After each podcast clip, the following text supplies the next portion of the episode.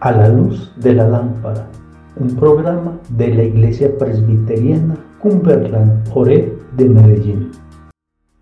Tu palabra es una lámpara a mis pies y una luz que alumbra mi ser. Hola a todos. Eh, es una bendición para mí poder estar de nuevo disfrutando con ustedes de eh, poder rumiar en, en un nuevo pasaje bíblico en medio de este momento de a la luz de la lámpara. Hoy vamos a poder eh, eh, caminar en medio del pasaje de Ezequiel 2.1 al 3.27. En este pasaje el Antiguo Testamento de nuevo nos llama la atención frente a nuestro vivir como nuevas criaturas. El convertirnos y aceptar a Cristo no solo trae un cambio inmediato y constante en nosotros como personas, en nuestro diario vivir, sino que también trae consigo una responsabilidad. En el versículo 3 dice, y me dijo, Hijo de hombre, yo te envío a los hijos de Israel, a gentes rebeldes que se rebelaron contra mí ellos y sus padres se han rebelado contra mí hasta este mismo día. O como podríamos verlo en palabras de Jesús en Mateo 28, 20, que dice, enseñándole, eh, perdón, 28, 19. Por tanto, id y haced discípulos a todas las naciones, bautizándolos en el nombre del Padre y del Hijo y del Espíritu Santo este punto, desde, desde mi perspectiva, es el más olvidado, lo que llamamos la gran comisión, una dura tarea, pero que sabemos que es demasiado necesaria y que es una obligación para cada uno de los que nos llamamos cristianos. En este pasaje eh, del llamado de Dios a Ezequiel, podemos tener en cuenta para nuestro ahora llamado mencionado anteriormente, varias cosas. Primero, tú cumple con sembrar la semilla, el resto es otra historia. Así como lo relata la, la parábola del sembrador, nosotros podemos poner una semilla, pero no siempre germina. Pero el punto está en cumplir en excelencia, obviamente, con nuestra parte. Eso lo podemos ver en los versículos 2.5.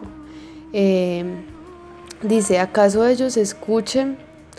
Pero si no escucharen, porque son una casa rebelde, siempre conocerán que hubo profeta entre ellos. O en el versículo 3, 18, del 18 al 21 que dice, cuando yo dijere al impío, de cierto morirás y tú no le amonestares ni le hablares para que el impío sea percibido de su mal camino, a fin de que viva el impío, morirá por su maldad, pero su sangre demandaré de tu mano. Pero si tú amonestares al impío y él no se convierte de su impiedad y de su mal camino, él morirá por su maldad, pero tú habrás librado tu alma. Si el justo se apartare de su justicia, hiciere maldad y pusiere yo tropiezo delante de él, él morirá, porque tú no lo amonestaste. En su pecado morirá. Y sus justicias que había hecho no vendrán en memoria, pero su sangre demandaré de tu mano. Pero si al justo amonestares para que no peque y no pecare, de cierto vivirá porque fue amonestado, y tú habrás librado tu alma. Definitivamente es fuerte la tarea que tenemos en nosotros. Hay un gran peso en, en este llamado por segundo punto tenemos que la audiencia es exigente.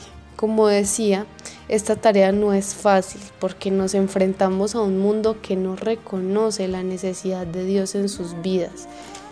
Dice que yo pues te envío a hijos de duro rostro y de empernido corazón y les dirás, así ha dicho Jehová el Señor. O también dice, mas la casa de Israel no te querrá oír porque no me quiero oír a mí, porque toda la casa de Israel es dura de frente y obstinada de corazón.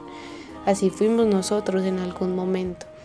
Y sabemos que simplemente estamos ciegos, ¿sí? no podemos ver la realidad de eso que tanto necesitamos. y por eso esta tarea se hace aún más dura.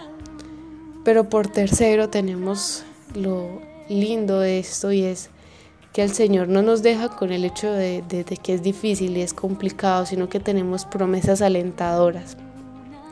Muchos tememos frente a esta gran tarea, qué decir, cómo, cuándo, a quién, pero debemos estar seguros de que esa parte ya está en manos de Dios. Nosotros solo debemos permitir que el Espíritu Santo haga su obra.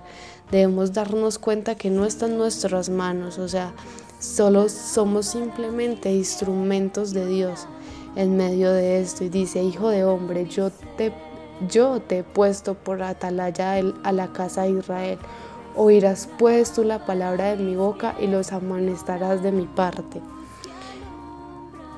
Mas cuando yo te hubiere hablado, abriré, tu boca y les dirás, así ha dicho Jehová el Señor.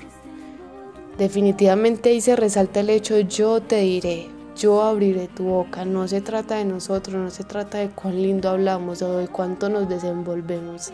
Se trata de que Dios es el que va a hablar a través de nosotros, solo somos instrumentos en medio de esta tarea. Entonces, hermanos, para finalizar, mi invitación es la misma que le hacía Dios a Ezequiel. Mas tú, hijo de hombre, oye lo que Dios te habla. No seas rebelde como la casa rebelde. Abre tu boca y come lo que Dios te da. Estás a tiempo, todavía puedes realizar esa tarea. Despiértate, oye a Dios y déjate usar por, por Él. Bendiciones. Palabra es una lámpara a mis pies y una